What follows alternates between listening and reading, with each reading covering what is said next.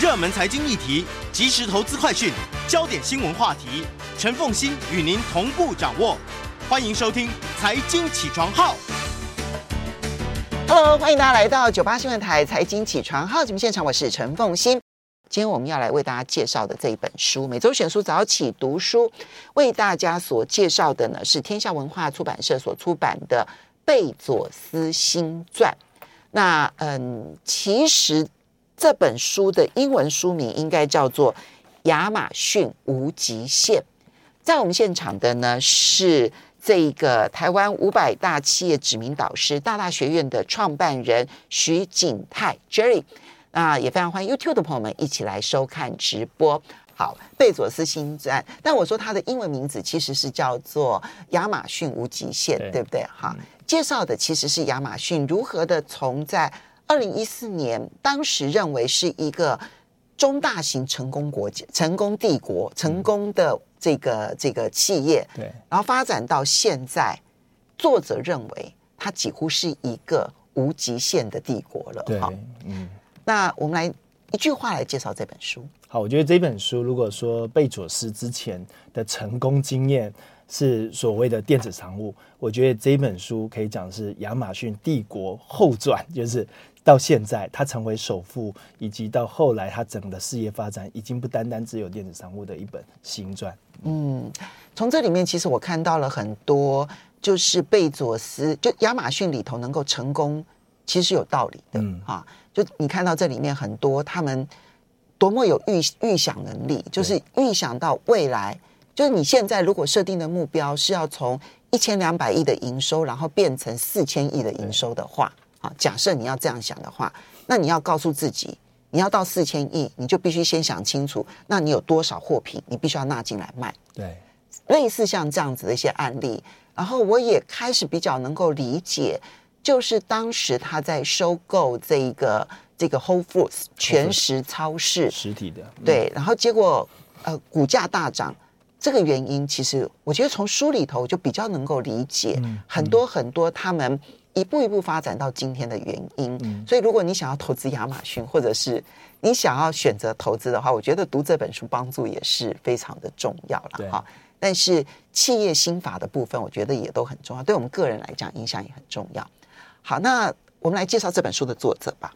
嗯，布莱德斯东。嗯，我觉得这一本书的作者最特殊的是，他这本书其实没有亲访贝佐斯，但是访问到周遭的人，这跟他作者一样嘛，就是说作者本身是常年观察戏骨的一个彭博社彭博社的新闻的资深的总编哈，所以我觉得跟他能够连接到很多曾经待过亚马逊，以及是亚马逊的客户，以及各个呃。可能对于亚马逊有很深刻的接触的人，从公司的文化到贝佐斯这个人都有很深刻的描述。所以我在看这这本书的时候，老实说，有时候会觉得，哎，他好像在写一个新闻事件，嗯、然后不只是一个传记的。因为是总编辑嘛，彭博新闻社的总编辑。对，对，对，对，所以在看的时候，有时候感觉像在看一个小说，说，哎，这个。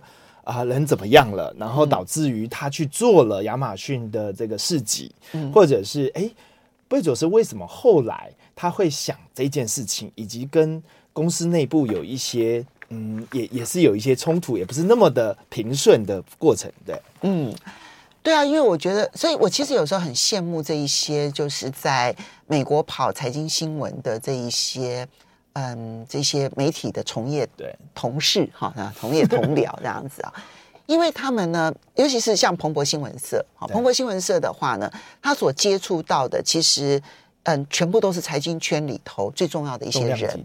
然后他自己是担任执行总编辑，你可以想象有多少人会愿意跟他掏心掏肺的说很多事情。那因为他之前曾经写过一本台湾翻译为叫做《贝佐斯传》。其实应该说是介绍亚马逊这一家无所不有的商店，哈，网络商店，所以他对于亚马逊本来就非常熟悉，非常熟悉的。那亚马逊这里面上上下下，他你从书里头你就可以看到亚马逊的现任员工，以及亚马逊的前任的一些员工，还有包括他的竞争对手，嗯，都愿意接受他的专访，然后都愿意。跟他掏心掏肺的去谈当年他们为什么要做这些事情，甚至于把资料，当年我们评估的资料，然后几页的报告，通通拿给他看。所以他拥有真的叫做第一手的资料。他除了没有访问到贝佐斯之外，他通通访问了。对，我觉得不容易哈，尤其是写这种传记。呃，比较他过去在写的过程中，我觉得相对来说比较讲的是他整个历程怎么成长、发展历程。这次里面补充更多的呃周边的人是怎么看的角度，也就是这些员工的角度是怎么看的，跟老板、主管看的角度是不太一样的。那这些会更让我们觉得丰富化说。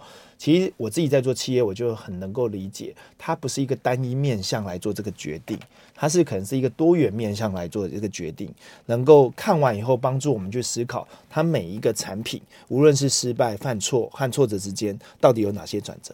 嗯，好，我们接着就开始进入这本书里头的内容啊。那这本书的内容，其实它，我觉得它有一点点时间序，当然其实很多事情都是重叠的，但是它每一个章节呢，其实就等于介绍了亚马逊从二零一四年之后的几个重要发展，比如说我们大家现在非常熟悉的这 Alexa，哦，对不对？哈，那个语音的那个语音的辨识的控制控制系统控制系统哈。然后呢，比如说像这个 Amazon Go，哈，就是那个亚马逊的无人商店哈。然后或者是 AWS，那 AWS 云端这个云端业务啊，对于亚马逊之重要，大家是非常难以想象的哈。那非常非常的重要。还有包括了像亚马逊市集，嗯，亚马逊市集，可能大家在网络上购物，在马亚马逊就会常用到。OK，嗯，然后还有包括了像它的物流的发展，哈，那么还有包括了，那这里面啊，它它如何进军印度，嗯，如何进军墨西哥，对。对哈，所以。他这呃，包括了他选第二的这个公司总部啦，当然也包括了他的八卦。好，如果有兴趣的朋友们的话，可以来看一下贝佐斯的婚外情这一部分，这样子哈，到底是怎么一回事？他的故事本身也很好看，但不是我们今天介绍的重点。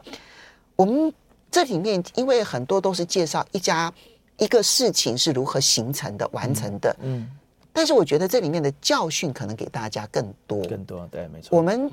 讲几个重点，然后这里面辅佐这里面的故事好了。嗯，嗯，譬如说亚马逊从一开始的时候，贝佐斯定的十四条原则里头，对，以顾客为重，其实就是重点中的重点。我们要如何从它的发展当中去呈现出来？嗯，对，贝佐斯其实在每一年的股东公开信里面会提到。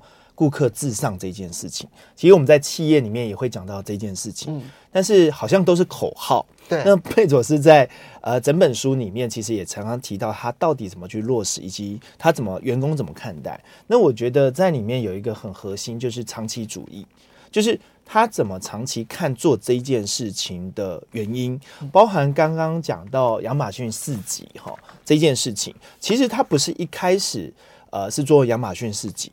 是是做一个叫 ReShop 的一个呃，有点像拍卖，去跟 eBay 竞争。在中间过程中，其实是一直失败的。嗯、他不是一开始就说我推了一个商城，然后就很多人上来，所以花了一个七年的时间。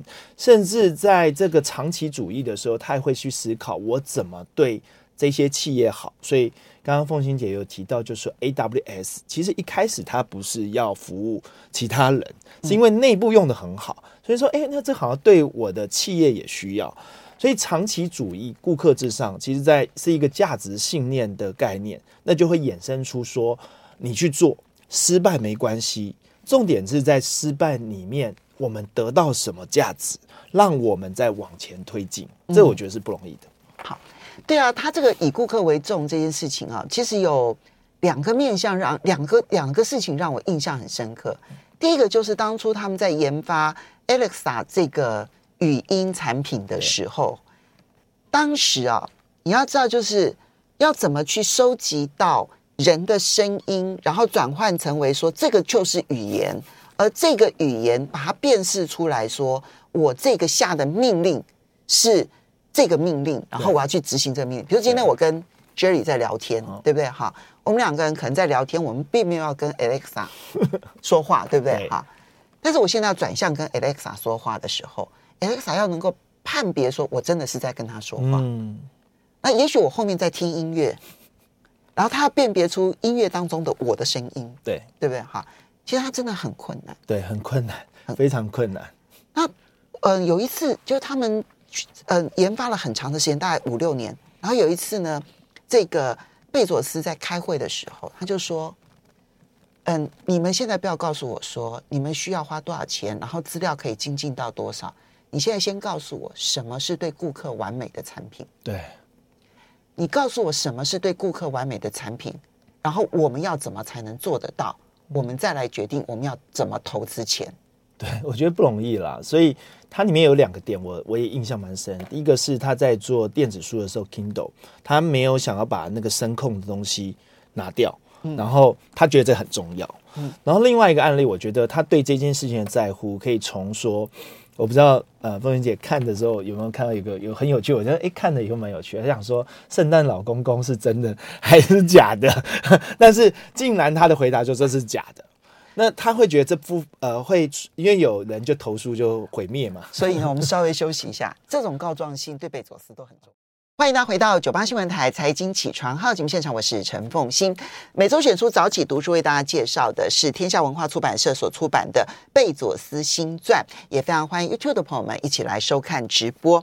好，刚刚提到了以顾客为重，很容易变成口号，但是呢，贝佐斯其实就会在。其实你从这里面你就会看到，比如说他先告诉你，顾客真的让顾客觉得完美的产品是什么，然后我们根据这个完美的产品，我们好好的去完成它。嗯，不管花多少钱，其实都是一样的。对对啊，那这中间当然有经过失败。对，可是失败好像对于这个贝佐斯的用人没有产生影响。嗯，对，就是如果你是按照他的愿景去做。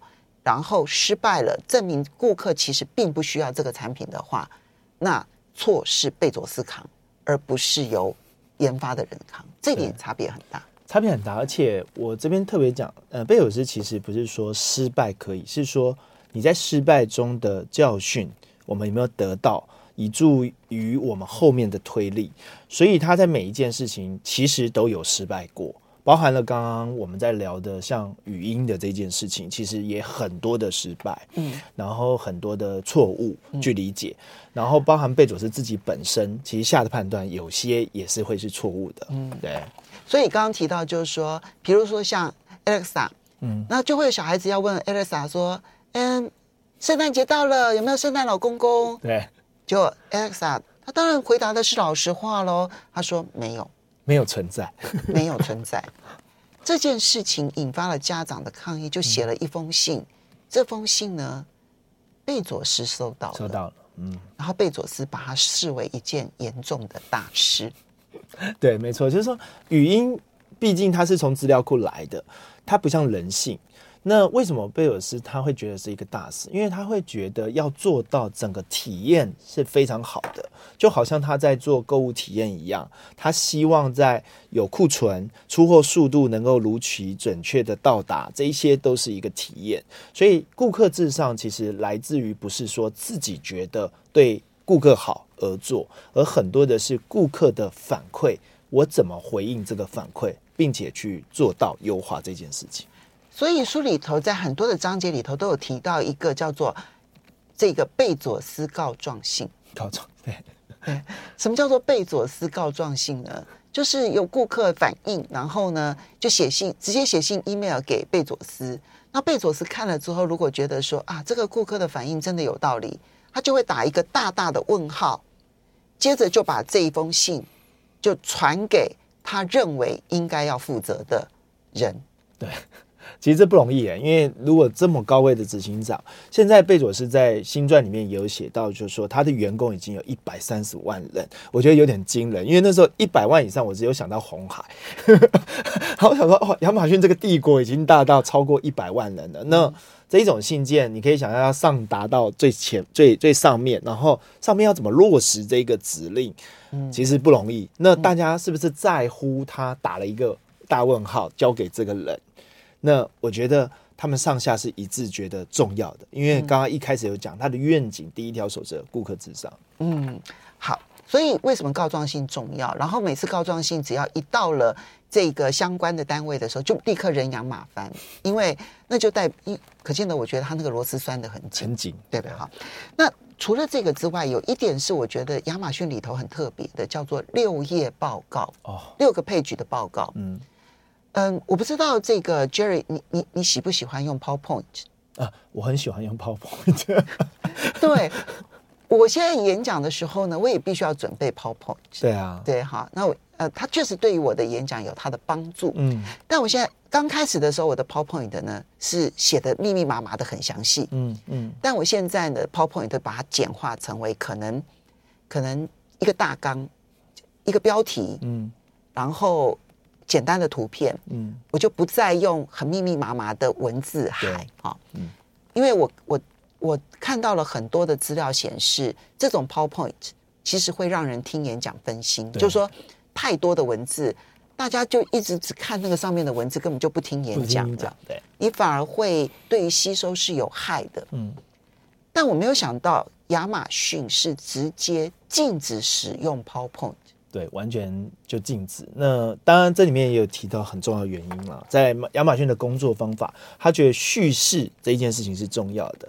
那 PowerPoint 的有几个缺点，第一个就是你刚刚凤馨姐讲，就是说，如果你资讯太庞杂的时候，不可能塞在里面嘛，所以你会尽量的简化，所以会导致于你会选择性的重点，很主观的说这个比较重要。我跟你讲，嗯、但可能我们在阅读的时候，它是有一个。呃，多元的资料去理解的，所以叙事可以补强。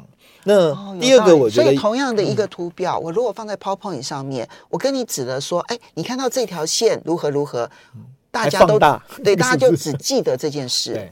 可是那图表如果放在书面上面，我可能反反复复，哎，除了这条线之外，另外这条线反映出来的讯号也很重要哦。对对。那第二个讯息说，为什么是六页？因为他觉得一页大概我们看的速度大概是三分钟，那三分钟乘以六大概十八分钟，就二十分钟左右了哈。那一个会议如果是六十分钟，我们进来读这个叙事报告，大家是静下来先读二十分钟。那以前是什么？二十分钟听你讲，嗯。所以第二个问题就是简报的功力就要很强，所以你会为了这个简报特别去设计。然后希望这个桥段你不会睡着，或者是哎，一定要听到这个重点。所以你你很花可能百分之八十的时间在调整你要怎么讲这个简报，如何吸引所有人的注意力，而且根据你的方向吸引注意力。对，那我们知道有一些人在简报功力不是那么强，但他可能在资讯收集跟分析能力很重要，那就忽略了。那。就忽略这个本质，所以他会觉得在六月报告浓缩的时候，大家先进来看这个报告。那我们以前也会遇到一件事情啊，就是把 PowerPoint 印出来，难道不行吗？他说不行，因为这个不完整。嗯，我们在叙事是不完整。PowerPoint 的内容无论如何，它都相对于报告来讲是简略的。对，那我觉得里面还有一个很重要，它是用十一字体，它也它还是是希望是一个。很完整的一个什么字体？十一字体。哦，你不能用一个放放很大的字体，或者是那种大标字体。嗯，那叙事报告变成嗯，贝佐斯在呃公司推行里面，刚刚风云姐讲说不要用 PowerPoint，嗯，所以他把这个 Word 为重要的部分拿出来，啊、希望每一个人在分析这件事情是有凭有据的。嗯，那也反映贝佐斯这个呃，我可以想象成他是一个很爱发明的科学家。他需要实事求是，你这个的原因是怎么来的？嗯、你要先讲清楚。嗯、所以你提每一个专案的时候，我都会细详细的看。我印象很深刻的是，他呃，亚马逊刚开始是卖书嘛，哈，对啊，然后后来开始呢，他卖的比较都是属于这一种相对可能不常去消费的高价的商品，对，啊，那他成长到了这个年营收一千多亿的时候，嗯、当时他们负责这一些。一般消费品的部门的主管啊，他就写了一份六页报告。这六页报告就决定了亚马逊后来开始呢走这个 Amazon Fresh，对，然后呢甚至呃走到这个生鲜杂货，然后甚至于去收购这个 Whole Foods。Whole Foods 主要的原因就源自于那个二零一二年的那一篇六页报告。对，那六页报告里头，他有一段话很，我看了之后我也印象很深刻。他说。嗯，其实现在一般人在购买的习惯上面，有很多是属于我们经常要去购买的商品。嗯，比如说你每一天你都要去买，可能可能你每呃你每一个礼拜要去买一次饮料，对，瓶装水，嗯，然后买这个嗯蔬菜、水果、肉类啊，就你会买这些东西，你不会每个礼拜都要去买书、买这个三 C 产品。买这个手机，买电子表，你不会，嗯，好，所以他说，当这个亚马逊要从一千两百亿营收要去成长到四千亿美元的时候，你如果少了生鲜杂货，你是不可能如此壮大的。对，而你现在主要的竞争对手在生鲜杂货上面，比如说像沃尔玛啦，像特异购啦，他们在生鲜杂货。都比亚马逊更强，嗯，而且有很好的谈判商品价格的能力，嗯。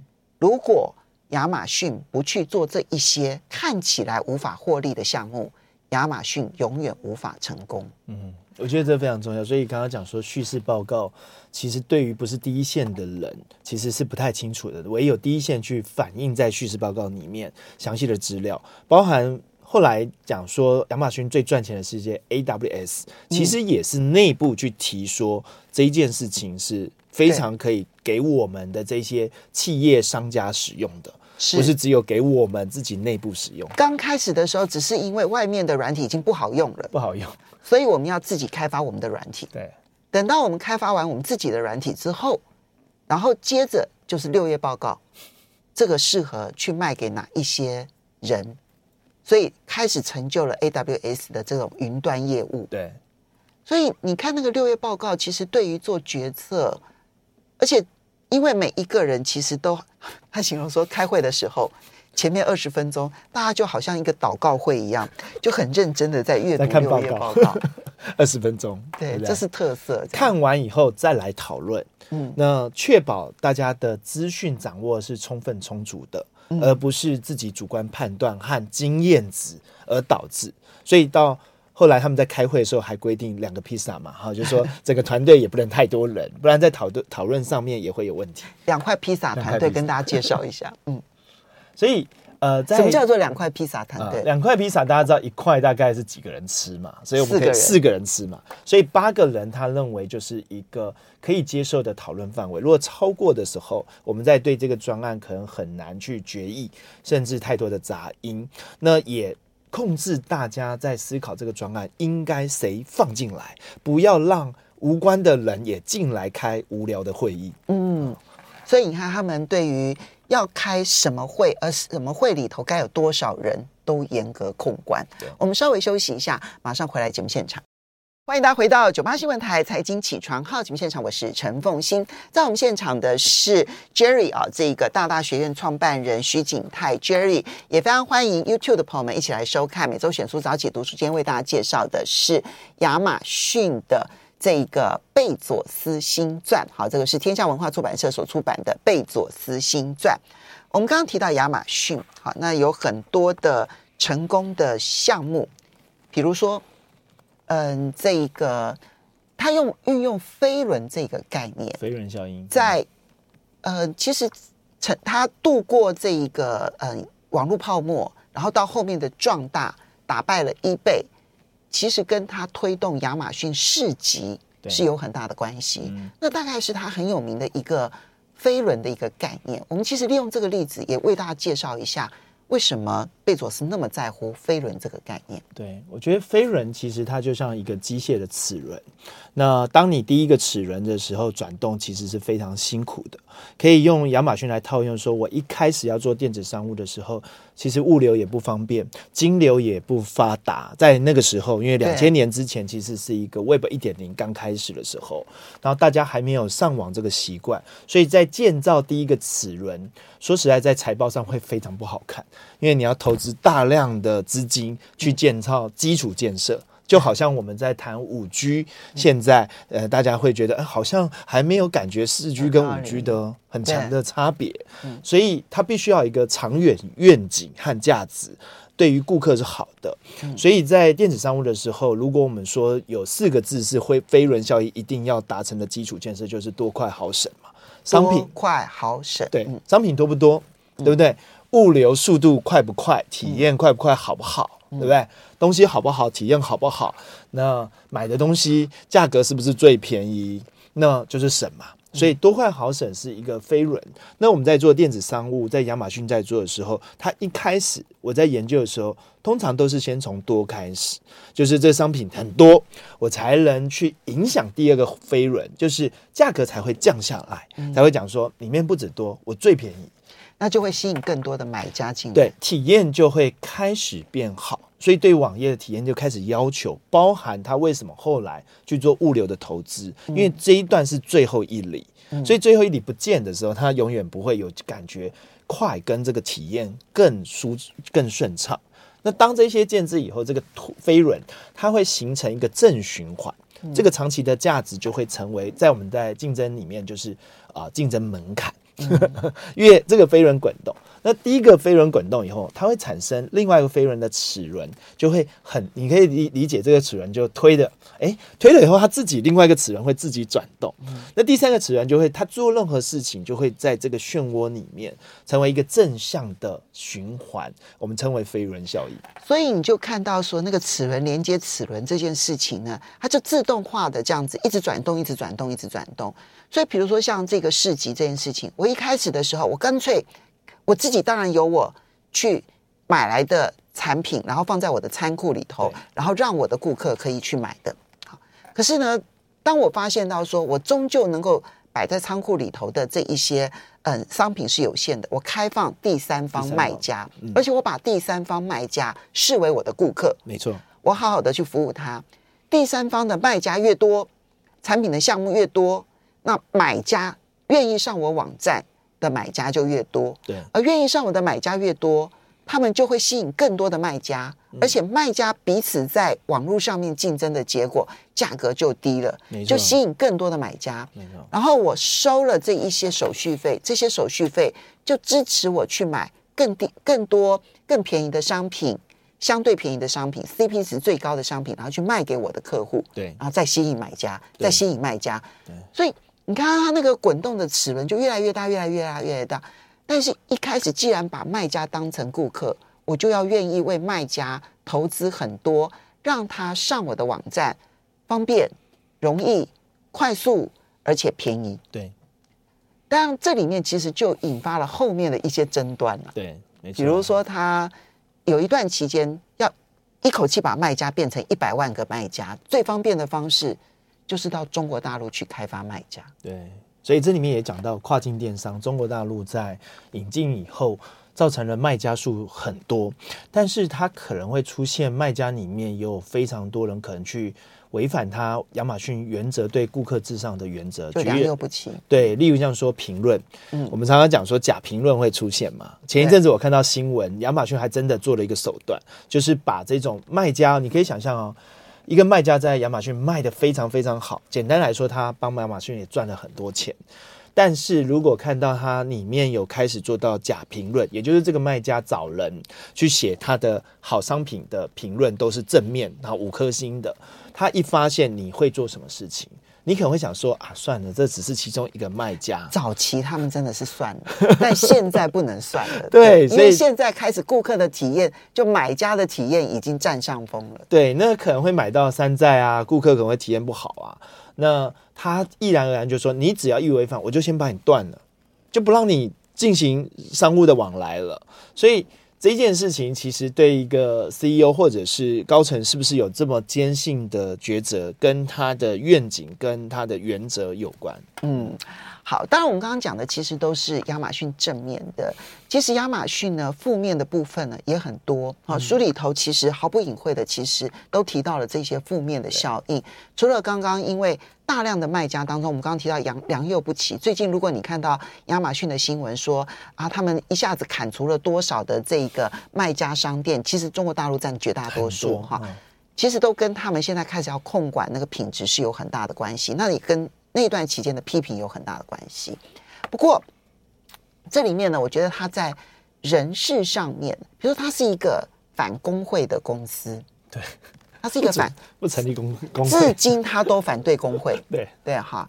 然后呢，他是一个曾经执行过强迫排名的公司，嗯嗯嗯。然后它是一个会让部署非常高度紧绷的公司，啊。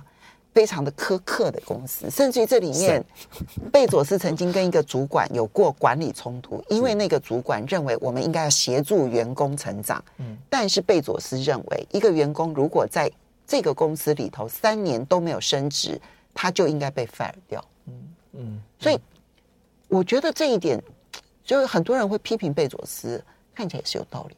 对啊，因为我觉得领导风格，贝佐斯本身，它里面制定的很多法则是从他自己很强烈的意志出发，包含了刚刚凤玉姐讲之外，其实我觉得对于苛刻审很重要。我之前遇到有人在亚马逊工作，跟苹果公司工作，他们说最大的差别是，苹果的人就做商务舱嘛，对，亚马逊的人就是做做经济舱，经济舱，然后审，然后对于。呃，社会公益的投资上面，其实亚马逊也是相对保守的，不能是说没有做，他觉得做到就好了，不要说好像有些人就把公益作为很重要的一个呃企业赚那么多钱去做，他觉得我做到就好啦，我不需要多做，所以这里面的很多的法则和规范，其实跟他这个公司有时候会觉得，他虽然是愿意发明创新的公司，但也很多方方条条要去管理这个公司。今天呢，呃，作者他最后的结论，他认为现在亚马逊几乎是无敌了哈，但这个无敌到底对于地球是好是坏，他要打一个很大的问号。我觉得我们也可以继续观察，更深入的去观察这家公司。当然，最近他的执行长已经换了，换成贾西，对，贾西相对温暖很多。我觉得现在在亚马逊应该稍微好一点了。要非常谢谢 Jerry 带来的。